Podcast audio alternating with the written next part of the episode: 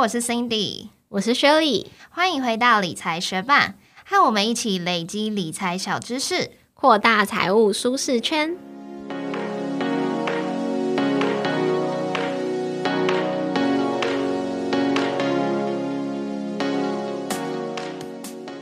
在节目开始之前，我们想念一则听众在 Apple Podcast 给我们的五颗星留言，他的名字是轰央雾。他说：“简单易懂，听了好一阵子，两位主持人的搭配越来越好，内容也越来越多元，推推赞赞。谢谢轰央物给我们的五星支持，很开心你喜欢我们的题目选材。今天我们有邀请来宾，是不同于平常的形式，希望你也会喜欢今天的节目。也谢谢正在收听的你，节目准备开始喽。”除了平常学霸们跟我们一起学习的投资理财之外，斜杠青年个人品牌被动收入都是最近几年很常听到的扩大自己收入的方式。那最近越来越多人开始探索正职以外的发展，拥抱多重角色的生活。过去节目第二十四集我们有读到《做自己的人生财务长》这本书，那他书中有提到要努力经营自己的人生，以提高劳动价值，才能更快速的累积资产，让钱滚钱。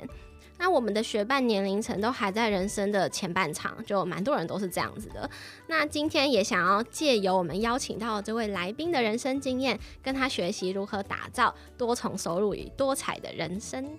我们今天邀请到的来宾是以斜杠著称的少女海伦花云溪 Karen，她目前在三立新闻网担任记者，同时她有在固定举办读书会、开立线上课程，也在多个媒体担任专栏作家。最近，他也出版了第一本个人专书《人生不是单选题》，分享自己如何在不充沛的条件下探索出一条翻转人生的道路。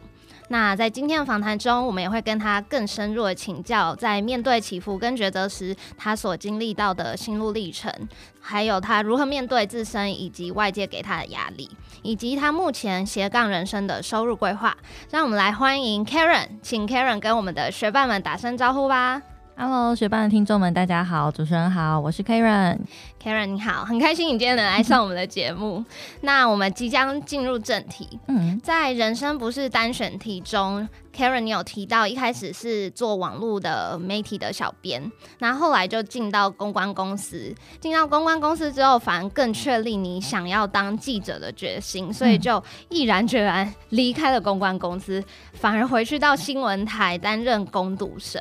而且担任攻读生就跟你之前薪水会落差很大。你当时是怎么样的心路历程？会不会有一些外界的压力，像是通才啊，还是亲戚过度的关心？那你怎么去回应这些压力？嗯，那个时候大概是我第一份正职之后转到第二份正职，那第二份正职的话就觉得哦，我真的太想要当记者，所以就决定降薪大概一两万的薪水，然后回去当工读生，然后就慢慢的卡位，等待一个时机。那那个时候其实压力是蛮大的，因为那时候我已经二十六岁了，就我人生呃研毕一年半，就是研究所研毕了一年半，又。从正职变工读生，加上公关公司的名气很大，所以那个时候可能就只有我自己觉得这样子是对的，然后身边的人都会觉得你在干嘛？为什么要做这件事情？然后不认同这个决定。对，就是他们会觉得你就好好做下去就好了，就是你可能过一两年就已经也会有。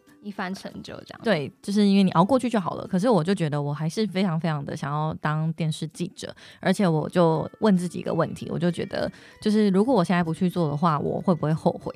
那我就觉得我一定会后悔，而且就是这个产业有点看年纪。所以，如果就算我可能坚持做个一两年，我还是很想要回去电视台的话，那时候可能就二七二八就更晚了。所以就在种种的自己内心觉得非常想要做这件事情的时候，做了这个决定。然后那时候其实是很迷惘的，因为。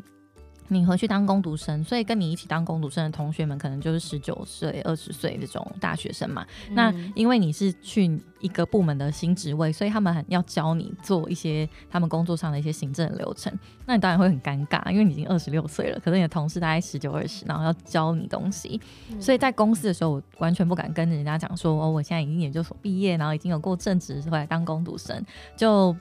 比较像是跟他们打成一片。然后假装自己就是 还算年轻这样子，所以那其实所以其实我还蛮能跟比较年纪小的人交朋友，就我也蛮能听得懂他们在说什么。所以那个时候，嗯，比如说像自己人生的迷惘嘛，然后就到处一直找机会，因为是攻读生的关系，所以你现实面上的经济条件没有到非常的好，你就必须要接非常非常多的案子，可能像是一些。呃，现在是专门写文章嘛，可是在这之之前的话，都有做一些什么婚礼背板设计啊，或是帮别人跑统计软体分析，这种跟现在感觉八竿子打不着的一些案子都有接下来。那甚至那时候也想要逃离台湾看看，所以就投加拿大的打工度假。那还有上，还上了，但是你没有选择去啊？我没有去。哎，为什么？对，因为那个时候其实我已经到最后一个阶段，就是我只要缴费，我就可以出发了。嗯，而且应该也不好抽吧？签证对，应该是不好抽，但我人生第一次抽就抽到了，然后幸运哦。对，那时候我刚转公路生大概一个月吧。那就打打工度假那个才登记一个礼拜我就抽到了，他们就会进到一个什么铺哦里面，然后听说非常难抽。对，那因为我就去做了什么身体健康检查也做了，然后缴费也缴了，就剩下最后一个最后一个的缴费。然后，嗯，我我男朋友他就说，你现在都二十六岁了，如果你出国回来就二七二八，那你那时候连一你回来台湾的时候是一个正职都没有，都你只有一个不是很完整，连一年都没有到的正职工作，你觉得那个时候你会你会好吗？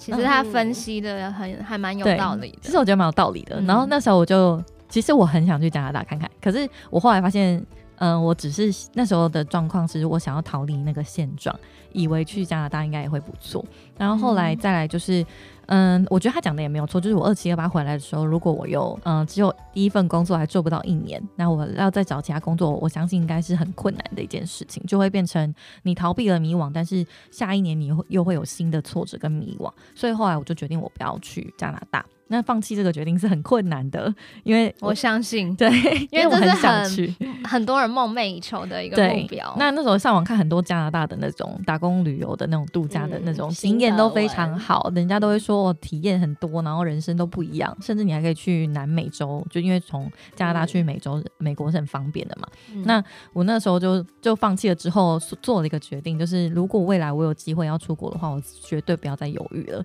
所以就是那个时候是二零一六嘛，那刚好去年二零一九的时候我就出国三个月，那那时候就再也没有人要反对我要出国这件事情，就是我男友就说那你就去吧，对，因为是那个过去从二零一六到二零一九这三年我已经很努力了，所以就是那个时候因为大家都知道你自己要的是什么，就不会再反对你说啊你会有什么样子的后果你没办法承担啊等等，因为可能现在不论碰到什么事情都还是有办法做解决的，嗯。嗯，幸好你去年有把握了那个机会，要不然的话，今年可能就很困难。对，因为刚好今年都完全不能出国，所以我也觉得蛮好的。如果是因为其实我原本去菲律宾，就是我去年九月决定去菲律宾三个月，那这个计划本来是今年四月的。哦，对，但是因为那时候我又裸辞第五份工作，就我人生第五份工作，我提早离职了。我本来以为会待个一年，再就这件事情。对对对，然后然后我就反正我意外提早，就意外的有就是让人生多一些体验。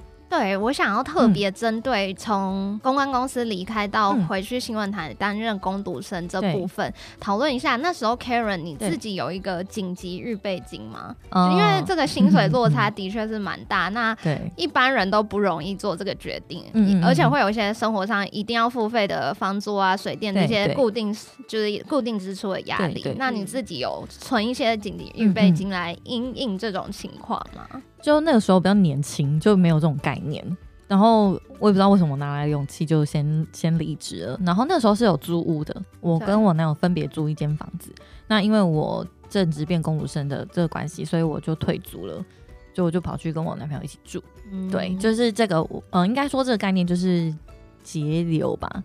对对，把自己的这个支出都先砍下来，然后那时候可能还有定期捐一些。嗯，那种弱势团体的捐献，然后也停下来，就是把一些真的，呃，我现在能力没有办法负担的东西都把它停下来。那这也是为什么，因为我必须，这也是为什么我必须要去做非常多不同类型的结案，因为我就是必须要维持任何的收入，就算它非常少也没关系。所以那个时候打工的话，我记得月薪应该不到一万，那剩下都是嗯刻苦耐劳的把它 省吃俭用弄下来。那如果是要还一些。别人的钱的话，我就跟他说不好意思，我可能要延几个月。但还好这段时间大概公路生的经历大概只有三个月，对就过去了，哦就很幸运的就真的被我卡到位，就转了正职，嗯然后就做到我自己就是很想要做的工作。那你在书中有提到，就是你那段接了很多种不同类型的案子的经验，然后你称呼那个时期为零工经济。之后你就变成，因为你那时候都是替别人嗯。做他们想要完成的作品，对。但是你之后就变成转成写一些你自己想要写的东西，然后真的把自己的嗯。想法啊对。暴露出来，然后做自己的东西，发展你的个人品牌。那你是怎么从零工经济那个阶段，然后转换到嗯个人品牌这个阶段的呢？嗯，因为那时候接了非常多类型的嘛，像我刚刚讲的统计有设计，然后也有写文章的也有。那写文章又分是一般的特约记者，还有分那种帮别人帮别的作者写书。那就蛮多类型都是写作相关的。我后来发现，就是我在这件事情是上面不会花我太多的精力跟时间，因为可能比如说我的正职工作本来就需要写文章，那下班之后又在写，所以过了一两年的时候，这个写作的技能它就变得是一个像喝水一样，就是我写什么类型的文章基本上都蛮快的，不用花太多时间，所以我就从我就筛选了，就跟练习来一样自然的没有，技我就能。练习，长久练习而来。因为其实一开始写也没有写那么快，然后能力也不好，大概写了两年才觉得自己好像可以掌握这件事情。就是我还会自己去尝试写其他比较理论类型的东西，然后磨练看看。那到这个东西的时候，呃，我就筛选一下我自己现在的案子，可能像设计跟。嗯，统计这件事情已经不符合我经济效益了，就我可能要花太多时间，然后收入又不高，所以我就把它筛选掉。没想到就是它慢慢筛选下来，剩下的就是写作这件事情。那当然一开始写作的报酬也倒没有很非常高，可能就两百五百这样子。但是嗯后来写了一年之后，我在特约记者写了一年之后就被砍稿费。就是呃，那个合作单位他可能原本一篇五百块，然后一天一篇，你一个月是额外的一万五。可是他后来想要跟你说一篇三百块，然后一天两篇，一个月一万八。然后就是觉得，那当下我很犹豫的，因为我有点我真的是很缺钱，然后可是又觉得我不想要被践踏尊严，也不想要破坏行规，所以就在二零一七年的时候，我就拒绝了这个特约记者的案子，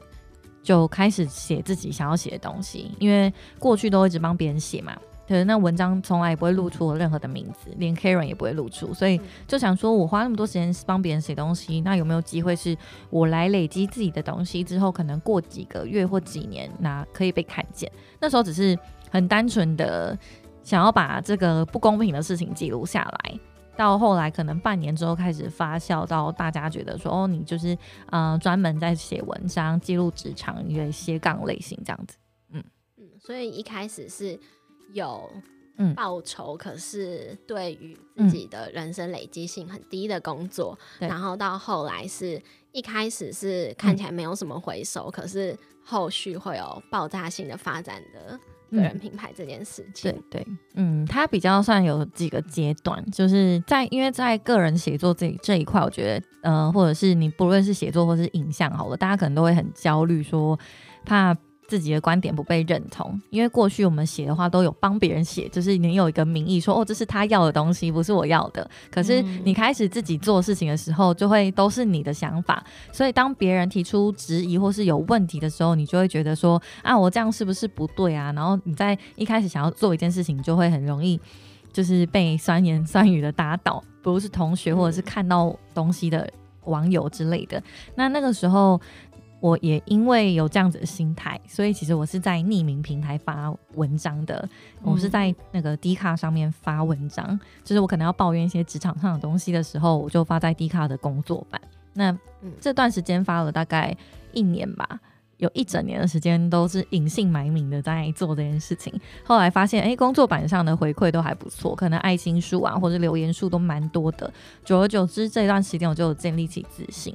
那在开始的时候，我就把这些我过去写的文章，用我现在少女凯文的名义发出来。发出来的时候效果也不错，甚至有蛮多媒体都有转载去分享到他们自己的专栏，所以慢慢的就开始被关注了。就我觉得路径都蛮相似的，就是你一开始默默无闻，然后开始有人注意到你，接着就会有一小群的人 follow 着你。我就进入到下一个阶段。刚刚是起步期嘛，后来就进入到一个成长期。那成长期的时候，因为我比较爱学习新的任何东西，反正爱有学就学，然后就学了之后，我就马上去做。所以那个时候就聊流行那个聊天机器人，刚开始的时候，所以我就跟站长陆克学了一个聊天机器人的程式。那我记得那个下午，就是我开着他 YouTube 十分钟的影片。那就他一个步骤做的时候，我就停下来去做这件事情，然后就第二第二步骤、第三步骤都是这样，我一边执行一边一边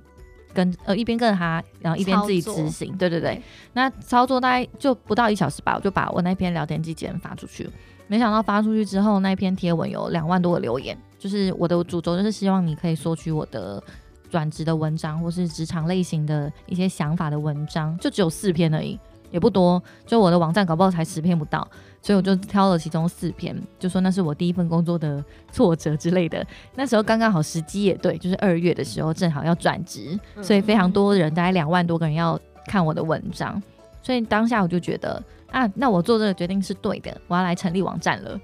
就非常快，就是我也没有什么犹豫，我是要把成立网站，这样成立网站之后就开始一连串的半年后接到演讲，一年之后。呃，半年后接到校园的演讲，一年之后开始自己办演讲，再过一阵子就办自己的社群，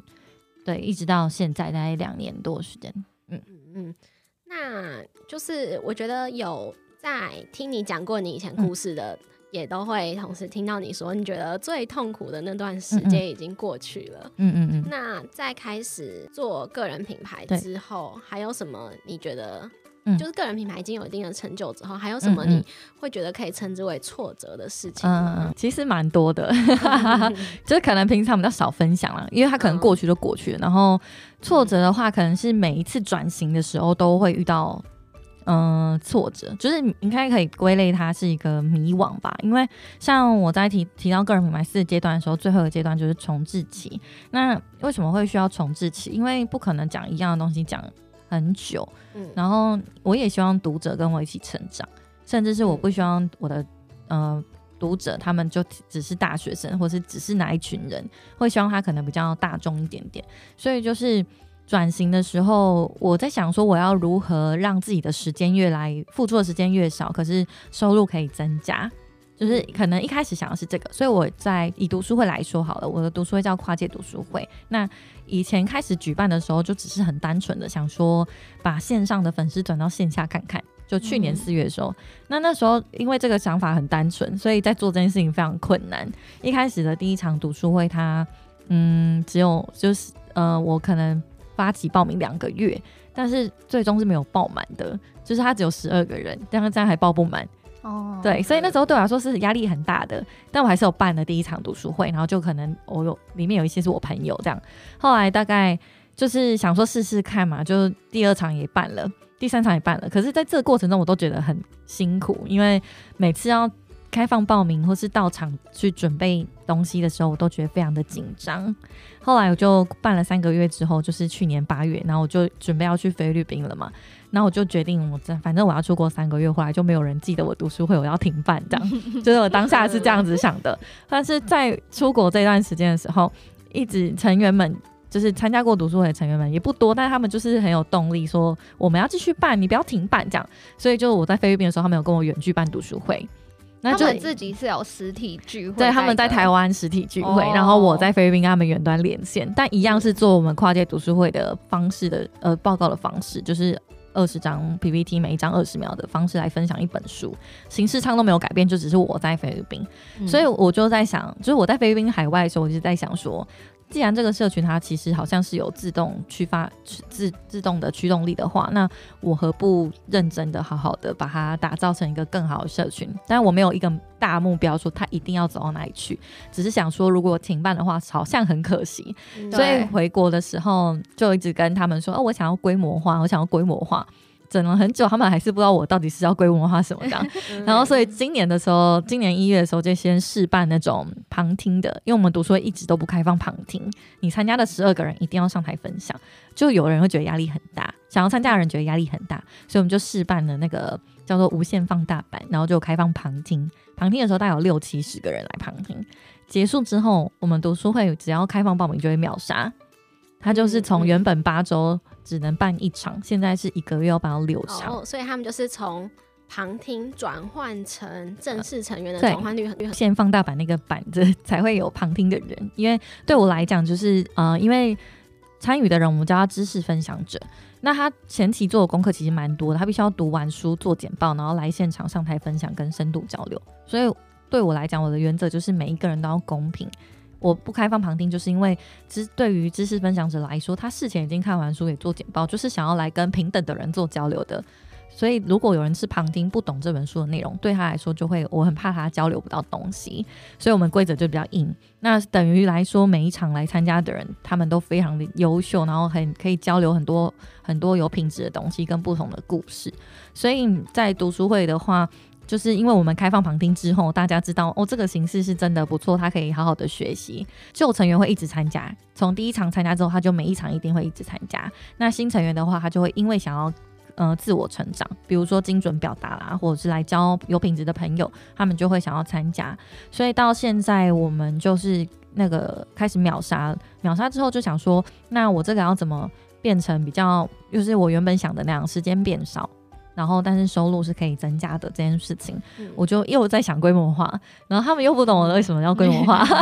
所以到六月的时候，我就想说，什么东西可以让我的读书会成员不用每一次都在报名，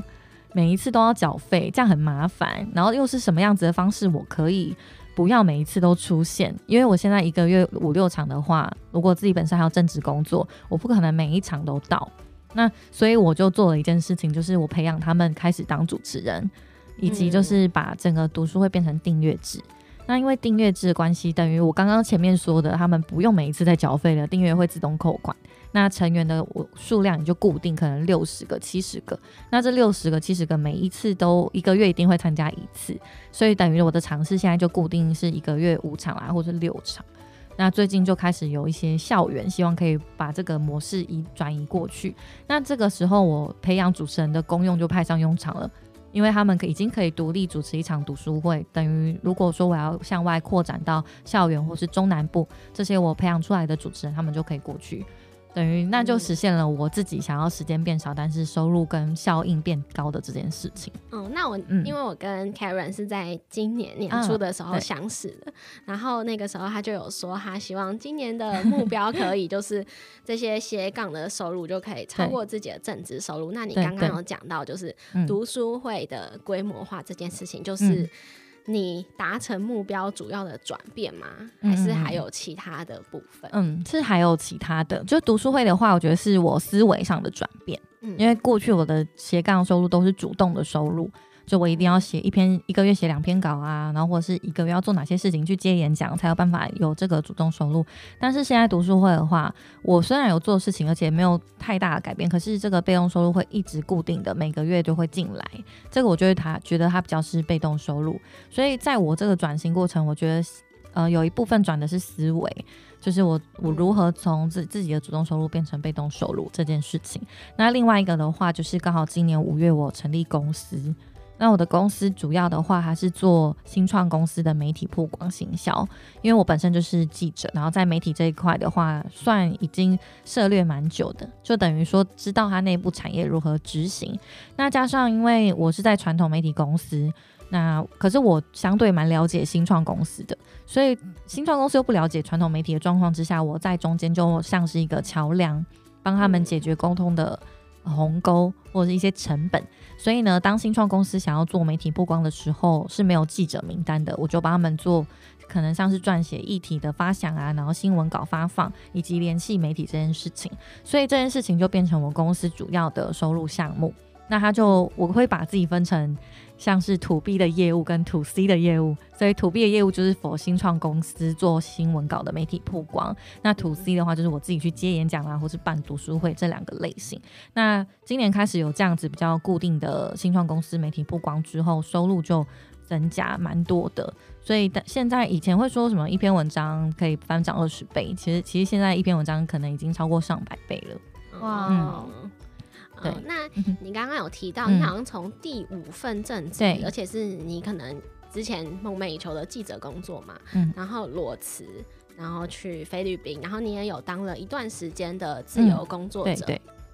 但是你在今年的时候又回归职场嘛，就像刚刚讲到，就是在三 D 新闻网。对。那因为其实现在蛮多人都会非常向往这种自由工作者啊，嗯自由自在，嗯至少听起来的这种生活。对。那你会，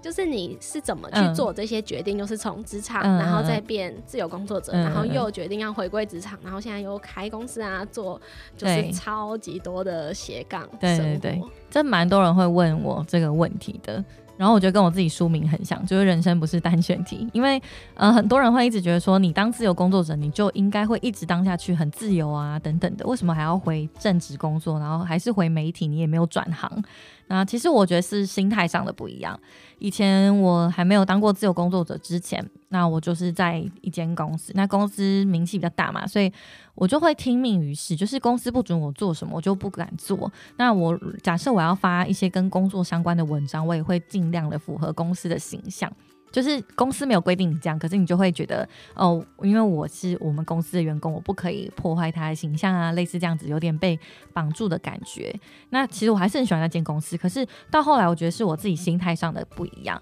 因为当过自由工作者之后，你知道自己的实力丢到市场之后会有什么样子的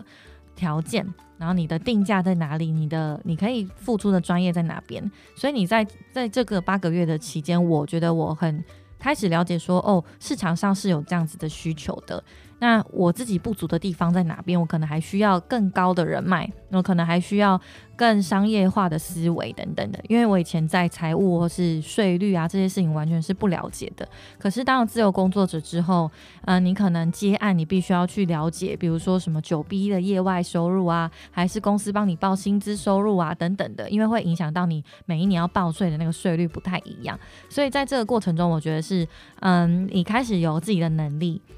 之后，你我回归到职场，回归到职场是为什么？是因为我觉得这两个永远不是二选一，它可以一起的。因为自由工作的这这件事情，我觉得大家想要追求的是自由，所以自由是一种心态上的不一样。因为我即便到回到公司之后，我觉得我现在还是蛮自由的，因为公司蛮弹性的，我们公司的立场就蛮弹性的，所以你在工作之外想要做哪些事情，他会觉得是。你的好的事情是跟工作上有加成的，所以他并不会去阻止你说，诶，你下班就是不能做什么事情啊，你要维持公司形象啊，这样是没有这样子的氛围。所以我们公司有非常多的人都非常厉害。举例来说，我们公司有个摄影，他是金属乐团的贝斯手，而且今年还得了金鹰奖的最佳乐团奖，太厉害了吧。对，所以就是我觉得我们公司诶很多神人，然后每一个人几乎都有在自己的人生上很有成就。那在这件事情上，公司就完全不会很反对，而且他们还觉得很开心。你可以做很多事情，然后连带的带到你的嗯工作正职上面。所以我想要讲的是，在回到职场的时候，我我评估的是我如何保有我自己。那在也当过自由工作者之后，我知道如何沟通，如何嗯用对方可以接受的方式去表达我想要表达的东西。像是呢，以前我不太敢跟长官沟通。就是，即便是去年、前年的时候，我都还很难跟长官讲说我想要做什么事情。你可不可以给我一个什么样子的机会？这件事情是我很担心，怕被人家讲话闲言闲语的。但是现在这一份工作，因为心态上的不一样了，所以我会比较勇敢的去表达说：，诶，我现在这个立场，我现在遇到什么样子的事情，您能不能够帮助我？我会询问长官，你能不能提供一些资源给我，让我可以做得更好。那后来我发现这样子的沟通方式，可能在职场上其实是比较健康的，因为可能对于我的长官来说，他有非常多的人要管理。那如果每一个人都跟我以前一样，都不知道自己要什么，也不知道他要怎么帮你的话，那他当然也会很迷惘、很困扰，说：“诶，我下面的人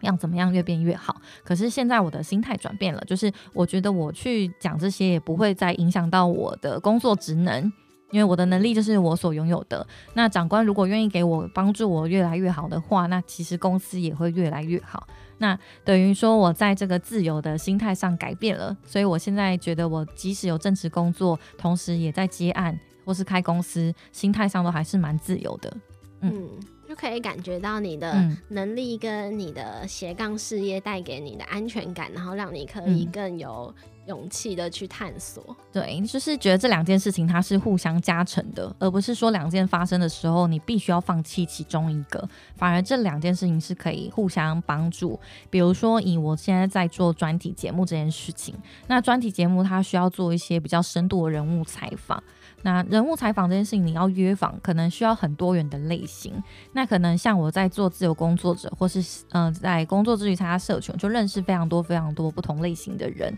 那这些人他就是可以成为我的人脉，也可以成为我专题的访问对象。那如果我过去只是在同一间公司去呃配合公司要的题目去约访他们要的人，那多元性就会变得比较低。这也是为什么现在在这份工作上可能会有自己的价值，因为我能够约访到的对象跟其他人比较不一样，可能是在其他媒体没有看过的。那也因为我的关系，可能像是有人脉啦，或是自己的交情的关系，这些人愿意来我们的公司，来我们的节目，分享他们自己的故事，就会变成说增加我们公司的内容跟的深度跟广度。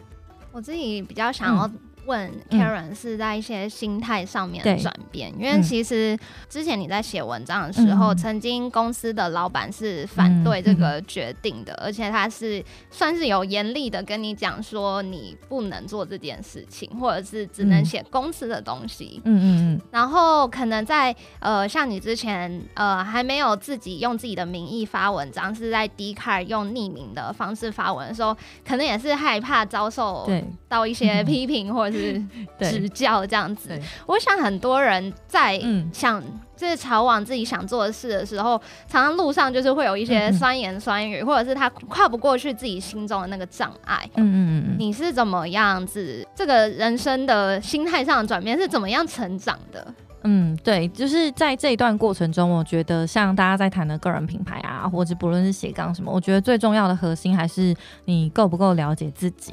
那要了解自己，就真的需要经历很多挫折。在去年的时候，我一直可能有年纪上的包袱，那时候我快要三十岁，还没有三十岁。那那时候就有人说：“诶，你三十岁以前还没有当主管，你一辈子就不会当主管了。”就有这种错误的观念。那可是那时候我就很担心，因为年纪快到了，加上我觉得我自己在正职工作上好像就真的没有什么成就，所以去年我想要转职的时候，我一直在找可不可以有主管职的职位，或是管理职的职位。那那时候机会蛮多的，甚至就是我可能想要转行去那个其他的产业。那其他产业当然也有面试，那有一个新创公司，我去面试到第二关，也面试觉得上的几率蛮高的。的时候，然后我自己也觉得说，那我心态上要改变，我即将要转职到不是媒体产业的地方喽。这样，但是没有想到最后我接收到的是未录取通知，就是我没有录取。那那个时候是我觉得我人生最近的一个很大的挫折。现在看起来已经没什么啦，然后但是那时候我非常的挫折。去年那时候我就一直到处问我朋友说，为什么他们不录取我？然后他们明明已经面试到第二关，跟 CEO 聊了两个小时了，他为什么还不要我？所以那时候的情绪就是我我一直在想，我到底怎么了？那个情绪到底是什么？好久没有出现了。后来我发现那个有点像失恋的感觉，就是我很期待我应该会有获得回应，对，但是没有，我就很失望。那段失望的时间应该有持续到半年。那那个时候也也像我刚刚讲的，就是好像你三十岁以前一定要当到主管啊，所以那个时候，嗯、就有那种公关公司或比较高级的公司来找说你要去当主管的时候，我就会去面试，我就会希望不论我喜不喜欢，我就先当上主管就对了。讲就是违背我的人生价值观。那那个时候当然有另外一间算是广告公司找我去做主管。那他们是嗯、比较高层的说，你可以来面试我们主管看看。那当然也跟嗯对方的直属长官聊了之后，他觉得我是适合的，可是人资觉得我没有广告经验，我应该要先从资深开始，不能先当主管。那我就觉得很不公平，为什么你找我去当主管，你又说我不够资格，然后薪水也往下砍个八九千这样，所以我就觉得太烦了。就是我第一次已经有失恋的感觉，然后第二次又开始这样子，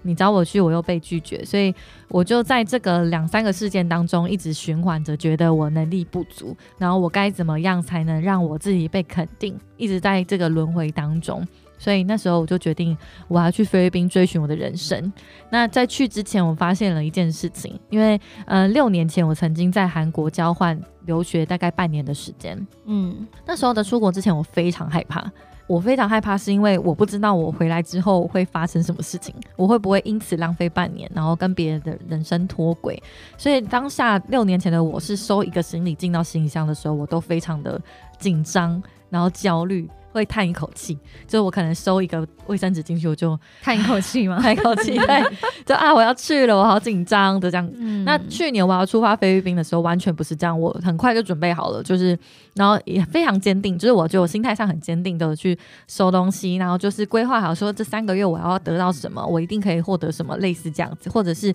很很期待的知道哦，就是这些未知的旅程会带给我生命新的完全的体验，会会是完全这样子的感觉。那我赫然就意识到。件事情就是那时候六年前的我跟现在的我完全不一样。那为什么不一样？是因为我知道我更了解我自己了。那了解自己是一种什么样子的感觉呢？就是你可以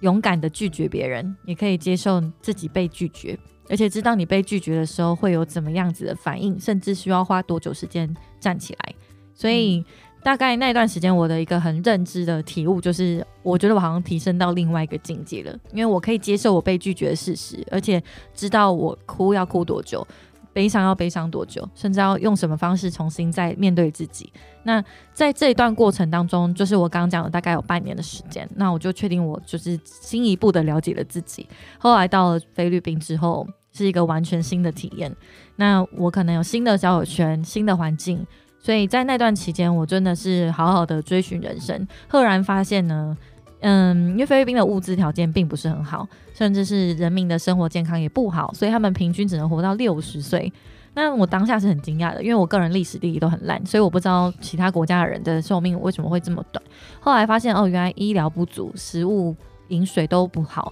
所以他们就先天就是的条件不好的状况下，只能活到六十岁。那他们还是很乐观，他们就没有像我在台湾这样汲汲营营的追求什么，我职场要高表现、高职称，然后好好薪资这样。他们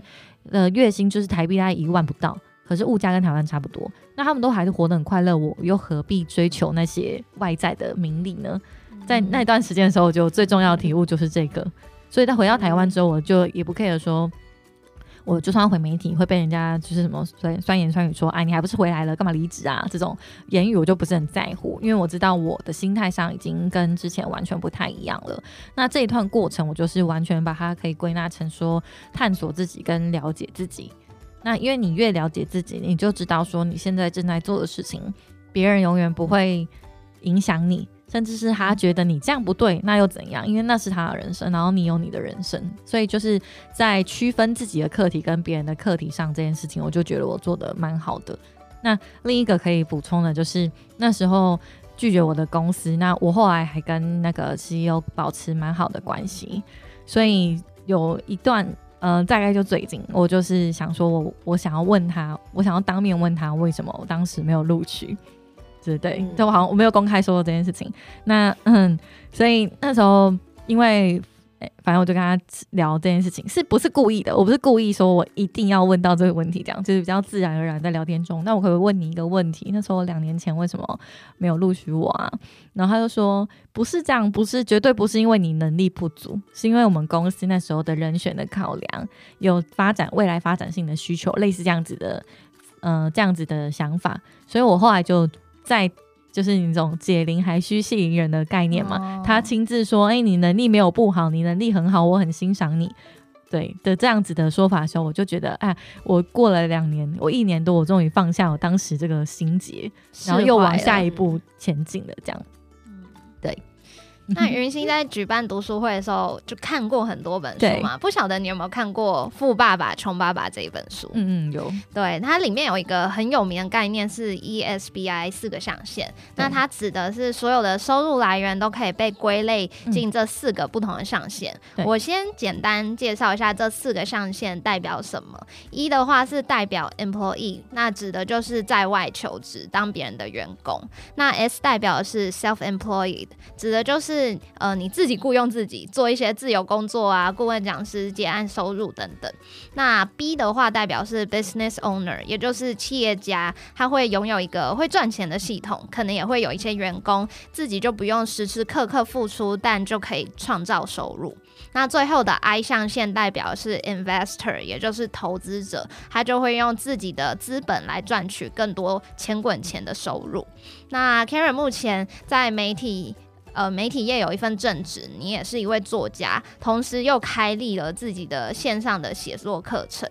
然后也有固定在举办你的读书会，还有很多很多难以细数的斜杠收入。你最近也成立了自己的公司，很好。那这四个象限上面，你是不是都有在经营？可以跟我们分享一些心得吗？嗯，刚刚好，就是这四个部分都有涵盖到。我的收入就刚好可以区分成这四个不一样。那我觉得跟自自己的阶段还有想法的思维转换都有关系。那原本的话，像呃当员工的话，就是只有一份正职收入嘛。那像我自己说的，就是人生不是单选题，刚好四个都可以平行。你不是。可以，你不一定只要当别人的员工，你也可以就是开始自由结案，所以你的象限就会跑到那个 self 嗯 employee 那一块，就是你有自己的收入。所以再来就是，嗯，我开始有自己的公司，是想要创造系统的。所以在前面我提到了为什么读书会要规模化，为什么要有一个组织，就是希望自己有一个。嗯，不用再非常担心，然后它也可以自主运转的系统。那刚刚好，这个形式是从读书会而来。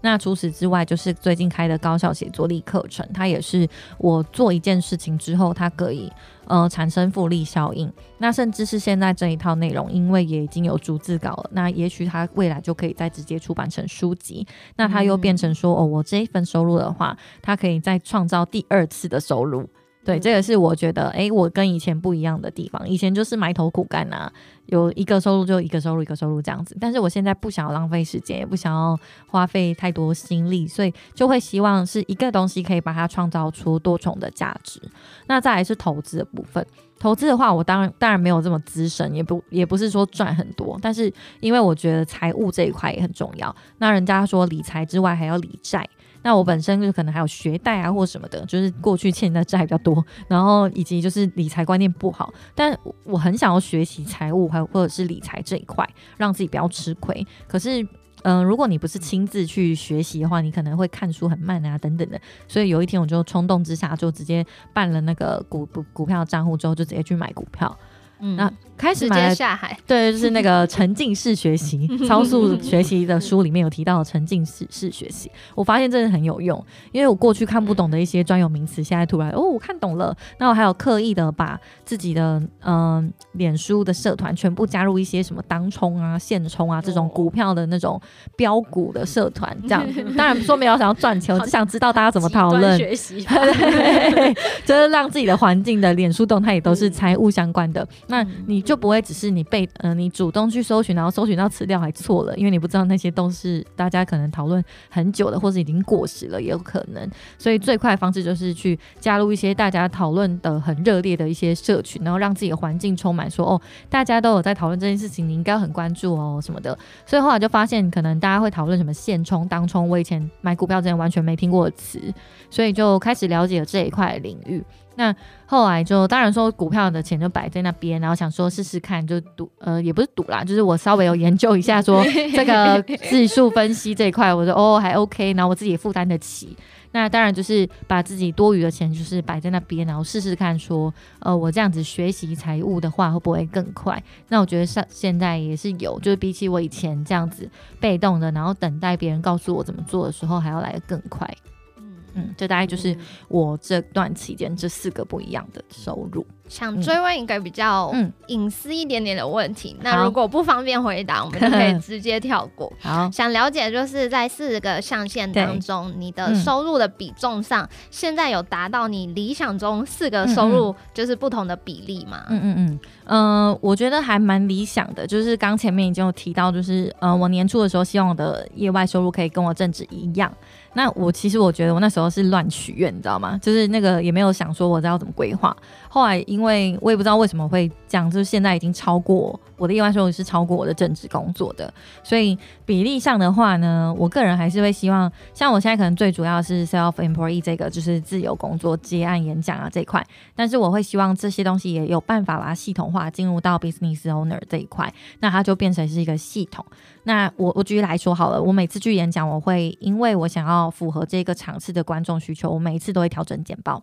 每次主题也会微调，对我来说，微调简报可能每次就要花三四个小时。哇，对，就是我会想要把它的哦，我太久了吗？就是我会去想说，哎，今天的听众是大学生啦，或者是哦，他们已经有斜杠经验，或是这个群众是完全可能年纪比较大的朋友，那我就会去思考一下完全不一样的，或者甚至是上次上上礼拜在世贸演讲，下面是高中国高中生。然后就觉得这些人很可爱，就是是比较小的，他一定完全不懂我现在想要讲什么，所以我就重新全部拟完全不一样的一份，然后就只有在那一场讲，所以这件事情我就会觉得我，呃，好像很花我时间，所以我觉我只是想说，我把比例要分配一下，明年这件事情也想要进入到 business owner，就是它是一个系统性的，我同一个教材可以复制到不同的场合做这件事情就好，对啊，所以就是另一就是我觉得很关键，就是我要去拒绝那些。可能已经现在跟我不符合我经济效益的事情，但我觉得这很难啊，就是可能我自己还要再多多练习这样。嗯，这的确需要拿捏。对，那我们还想问云溪一个问题，就是你在写《人生不是单选题》这本书的时候，你有想象说是为怎么样的人而写，是跟怎样的人在说话吗？嗯，其实我那时候想的是，希望可以写给跟我一样曾经很迷惘的人。嗯，因为我初出职场的时候是一个非常懦弱的人，我不敢跟长官说话，然后长官跟我约谈，我就会哭，先哭。就大概他讲两句话，我有点哭了，就是他也觉得很莫名其妙。然后我现在想起来也觉得这个员工很莫名其妙，可是当下我是没办法的，因为我就觉得很紧张。然后我只要觉得委屈，我有点哭。然后我不会告诉我，我不会告诉别人说我委屈什么，我觉得怎么了。像我刚刚有提到我职场的转换，那那个我相信世界上有很多的人是这样子的，就是在即即便在台湾好了，就是他们有很多。曾经的迷惘，可是他不知道怎么克服，那他可能就明明不喜欢这一份工作，或是他明明不喜欢这个职场环境，他会一直待下去，因为他没有其他选择。那我觉得很可惜，其实就是会觉得说，嗯，像我书的书里面有提到，就是你不要失去为自己抉择的勇气，也不要。停在原地踏步而不知自知。我刚刚突然起了鸡皮疙瘩。对，就是我觉得盘点起来，我回顾一下为什么可以，就是大家好像觉得说，哦，我可以很自由掌控自己的人生，其实就是因为在每一次的迷惘的时候，我都很。确定我自己想要的就不是这个，所以决定要离开，或者我决定要去下一步做哪些事情。当然，我也不是非常非常自律，说我一天一定要写个一篇文章，或者我一天一定要去运动一个小时这样子的人。我觉得我还是比较随心所欲的去做自己想要做的事情。那这个也是我个人会比较推广的个人品牌的一个主要的核心理念，就是去找到你是谁，去知道，去让别人知道哦你是这样子的人，然后让别人可以。认同你的想法，而不是你去刻意的迎合别人，然后去追寻这个世界的潮流。这样子的话，就会反过来。所以，如果你在这条路上想要呃被别人看见，永续的被别人认可的话，其实做你自己喜欢的事情，然后找到你自己的价值，这是最重要的事。嗯，那我还有一个问题。我觉得，因为最近蛮多校园事件的，对对对。然后，其实我们真的不知道到底是发生什么事情。不过，我觉得从我们自己可能身边认识的朋友，或者是其他人分享的故事，我们就可以感受到，有些人他们嗯嗯，不只是没有勇气去追求自己热爱的事情，他们可能一直都是按照别人的期待做选择，所以他不知道自己的热情在哪里。因为像你，可能就是。嗯，在读研究所的期间或之前，你就已经知道你很想要进媒体业，你想要做记者。那如果有些人他们很希望可以发现自己的热情在哪里，你有办法给他们什么建议吗？其实我觉得兴趣是探索出来的，就不是立立定目标。我的兴趣就是我要往这个东西发展。对我的人生而言，我一开始是非常讨厌新闻行业的，就大学的时候。一开始进我本来就是大传系，可是我读大传系不是因为我对大传系有兴趣，是因为我成绩太差了，然后就是数学很烂，所以我就选那个我们不用读数学的系，就本人这个大传系传播媒体不需要数学。那加上我其实一开始夜间部的学生，那时候选夜间部要选系的时候，我就打开简章，就想说，哎，我中文很烂，历啊我中文我中文还好，但是我不想读中文，然后历史很烂，然后经济会计都不行等等的，然后翻到第九个科系大传系，我想说，嗯，不用数学，我家开照相馆，应该跟拍照有关吧，就填了。所以我觉得这是意外。那在进入到这个领域之后，我开始想说，诶，这块领域我想要当剪接、剪辑师或是导演，这样一开始是设定这样子的，就跟现在完全八竿子打不着，而且我剪接技术超烂。后来为什么会探索到自己现在好像跟大家觉得是我的兴趣呢？是因为我因缘机会到了电视台打工。所以到电视台打工，我赫然发现，哎，这个行业很有趣，是充满极效率，然后充满就是当时媒体不不容许什么任何错误，所以我就觉得，哦，是一个我曾经没有碰过的环境，就开始产生兴趣。所以从我原本不知道我要做什么，到我想要做新闻行业这件事情，只花了十天。我十天之后就去报考研究所的那个补习班。这是很快的，所以兴趣我会说它是探索出来的，因为你就一接触到完全不一样领域的时候，你会发现，哎，其实你有兴趣的是这个。那我就在人生当中有三次转换环境，让我意识到自己的兴趣跟意识到自己的不足。有一次，第一次就是那个我从夜间部的私立大学夜间部考上国立大学的研究所。那这个转换环境非常大，因为我同学完全不一样。我同学的高中可能是北英女、中山女高，但我就是普通高中，然后大学还读私立。可是我同学的大学可能师大啊，或是台大这样子。那后来这是第一次，第二次就是我去韩国留学。韩国留学的时候，嗯，大家如果知道我人生经验，就是我从二十四岁以前是一直在家里半工半读，然后除了家里半工半读，我还要自己在外面打工，所以我人生非常忙，也没有寒暑假。那在这段期间，我一到了韩国，发现，嗯，人生也太自由了吧！我的烦恼怎么就只有需要背韩文单字呢？剩下的时间就是喝咖啡，然后旅游。后来我就发现一件事情，我发现我很喜欢拍照，就是我以前在台湾没有这种感觉，我顶多爱拿相机，但是我不知道我很喜欢拍照，就是我不知道我是很喜欢去设定光圈，然后拍出一些看起来蛮专业的照片。那这是想要讲的是什么呢？就是。我觉得你要有思考的时间，你才有思考的能力。就是我像我刚刚讲的，紧扣我刚刚讲的探索兴趣这件事情。我觉得现在校园事件的大部分人，就是活在社会价值的呃体现上，他必须要符合社会的期待，他必须要去呃完成爸妈或是前辈们对他的理想。所以为了完成这个目标，他可能没有停下来去思考自己是谁。他到底喜欢什么事情？就是我前几天也听说，蛮多学生他可能选科系的时候，就是我爸妈要我选的啊，等等的这样子。所以，呃，现在看起来他们，我我知道他们很辛苦，而且我自己是跑教育线的记者，所以我我个人是听到这些事情的时候，我是很心疼的。那心疼的部分就是，呃，他们真的没有时间时间去想想自己喜欢的是什么。那。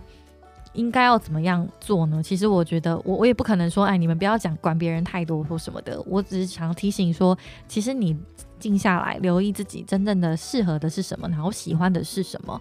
那去做这件事情的时候，并不会世界并不会因此而崩塌，或是这个你的人生不会因此而完蛋。你只是帮自己多创造了一些新的选项。然后你可以去做一些你真正打从内心很喜欢的事情。当你做你内心很喜欢的事情的时候，你自然而然就会有创造力。那甚至是可以把你过去学学的东西都结合起来，那就会成就一个完全不一样的你。嗯。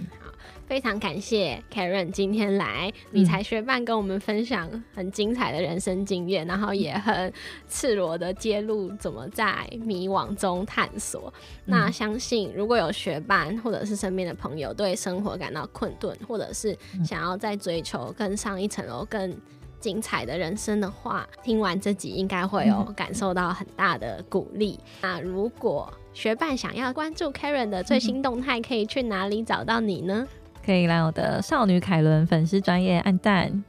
嗯，那如果学伴想要更了解 Karen 的完整故事，我们非常推荐你读一读他的新书《人生不是单选题》。书的链接我们都会放在节目的 Show Notes 里头哦。那今天访谈的文字稿，我们也会整理在我们的部落格，网址是 moneymate 点 space。人生不是单选题，拼法是 m o n e y m a t e 点 s p a c e 斜线。人生不是单选题，